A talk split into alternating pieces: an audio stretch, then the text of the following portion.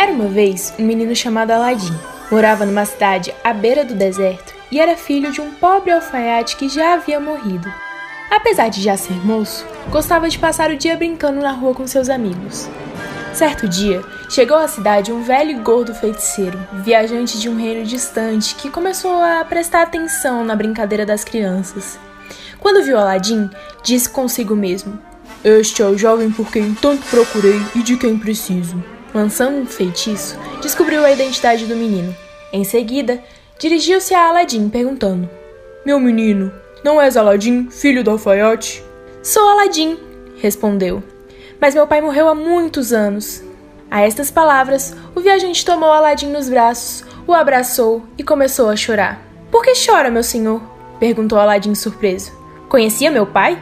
Meu filho, respondeu o viajante com a voz trêmula. Como conseguiria não chorar se você acaba de me informar o falecimento de meu irmão, seu pai? Querido sobrinho, deixei meu reino e enfrentei os perigos de uma longa viagem só para vir abraçar meu irmão. E continuou: Você será meu consolo e substituirá seu pai no meu coração. Quem deixa um filho não morre. O homem tirou então dez moedas e as deu a Aladim. Depois perguntou-lhe onde a mãe morava. Aladim apontou-lhe a casinha da mãe. O mouro tirou outras dez moedas e as deu a Aladim, dizendo: Entregue para sua mãe e diga que vou visitá-los amanhã. Aladim correu alegremente para casa. Nunca vira tanto dinheiro. Mãe! gritou. Meu tio chegou a essa cidade após uma longa viagem. Que tio é este? Está zombando de mim, meu filho? Não estou zombando, não, mãe. O homem é mesmo irmão do meu pai. Contou-me tudo e virá amanhã pela manhã visitar-te. Até nos deu dinheiro. Será que não conheci todos os irmãos do meu marido? pensou a mãe. No dia seguinte, como prometido, o viajante foi visitar a casa de Aladim. Mulher de meu irmão, disse o feiticeiro no dia seguinte ao chegar. Deve estar surpresa de me ver pela primeira vez. Deixei esta terra 30 anos atrás e tenho viajado pelo mundo. Assim que vi Aladim, o reconheci como meu sobrinho. E virando-se para Aladim, perguntou-lhe: Que profissão exerce, meu filho? Que trabalho desempenha para ajudar a tua mãe a manter a casa? Aladim baixou a cabeça de vergonha. E foi a mãe que respondeu: Uma profissão para Aladim? O dia todo ele só corre e brinca na rua. Somos pobres e ele não quer trabalhar. O feiticeiro então falou severamente a Aladim: Não tem vergonha, Aladim? Você já é moço e é sua obrigação trabalhar para ajudar a sua mãe. Eu trabalhei muito tempo como mercador e, como é meu sobrinho, vou te ensinar esse ofício. Amanhã sairemos para conseguir mercadorias. No dia seguinte, saíram da cidade, Aladim e o viajante. Caminharam muito até atingir uma montanha, no limiar do deserto. Onde estamos, meu tio? E onde vamos? Você verá, descansa um pouco. Apontando para um buraco, disse: Lá embaixo tem um tesouro perdido incrível. Ao invés de comprar mercadorias e vendê-las, basta que desçamos e busquemos o tesouro. Eu não consigo passar porque sou muito grande, mas com uma corda você alcançará facilmente. Continuou. Quando chegar lá embaixo, você atravessará três pátios.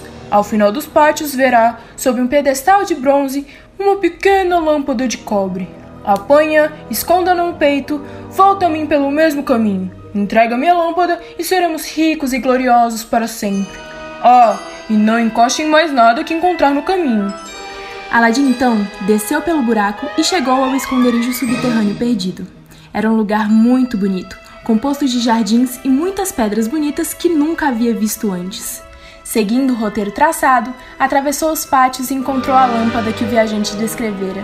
Apanhou-a, escondeu-a na roupa e tomou o caminho da volta mas ao passar pelos pátios, não se conteve e apanhou muitas pedras bonitas que encontrou pelo caminho. Quando voltou à entrada do buraco, o viajante perguntou-lhe: Onde está a lâmpada? Está aqui embaixo comigo. Dá-me imediatamente. Como posso fazê-lo? Está entre as mil pedras que encontrei no caminho. Ajuda-me primeiro a subir. Mas o viajante, receando que Aladim tivesse descoberto o segredo da lâmpada e pretendesse guardá-la para si mesmo, perdeu a cabeça e gritou com uma voz terrível: Entrega-me agora a lâmpada ou ficará aí e morrerá. Não sou seu parente e não duvide que deixarei você aí embaixo.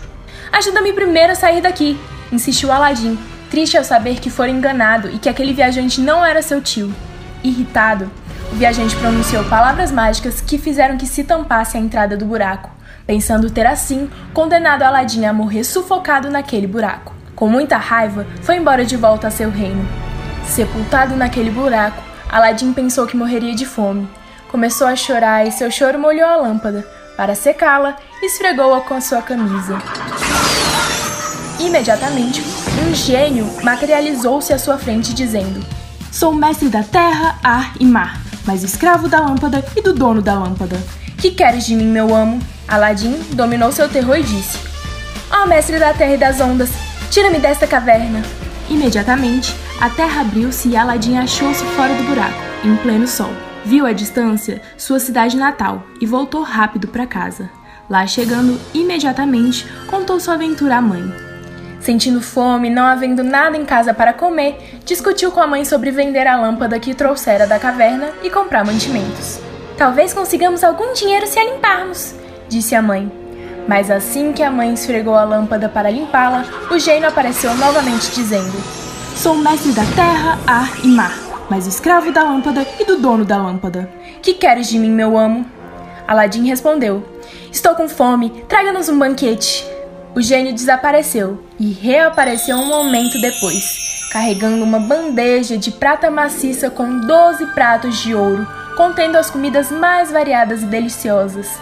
Quando, no dia seguinte, Aladim quis chamar o gênio de novo, sua mãe disse-lhe: Morrerei de medo se chamares o gênio da lâmpada. Detesto a magia e aconselho-te jogar fora esta lâmpada. Em atenção à mãe, Aladim decidiu obter dinheiro somente com a venda dos pratos de ouro que o gênio lhe trouxera cheios de comida. Levou um deles a um joalheiro que perguntou: Quanto quer por ele? Conhece o valor melhor do que eu. Prefiro depender da tua boa fé. Mas o joalheiro não era nada honesto.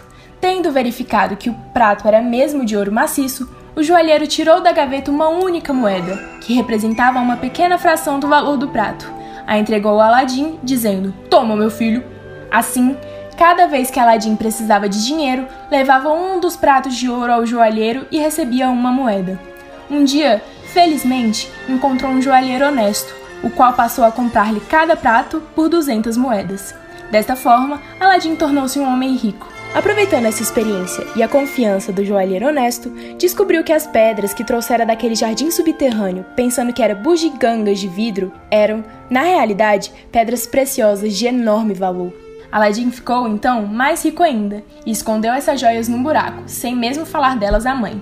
Um dia, quando passava na rua, ouviu dois pregoeiros do sultão anunciarem: Comerciantes e transeuntes, sabei que por ordem do nosso amo e senhor, o sultão, deveis fechar vossas lojas e retornar a vossas casas, pois a pérola das pérolas, a maravilhosa, a jovem princesa Bar Abdur, a mais bela das luas cheias, filha de nosso glorioso sultão, vai passar por aqui a caminho do palácio.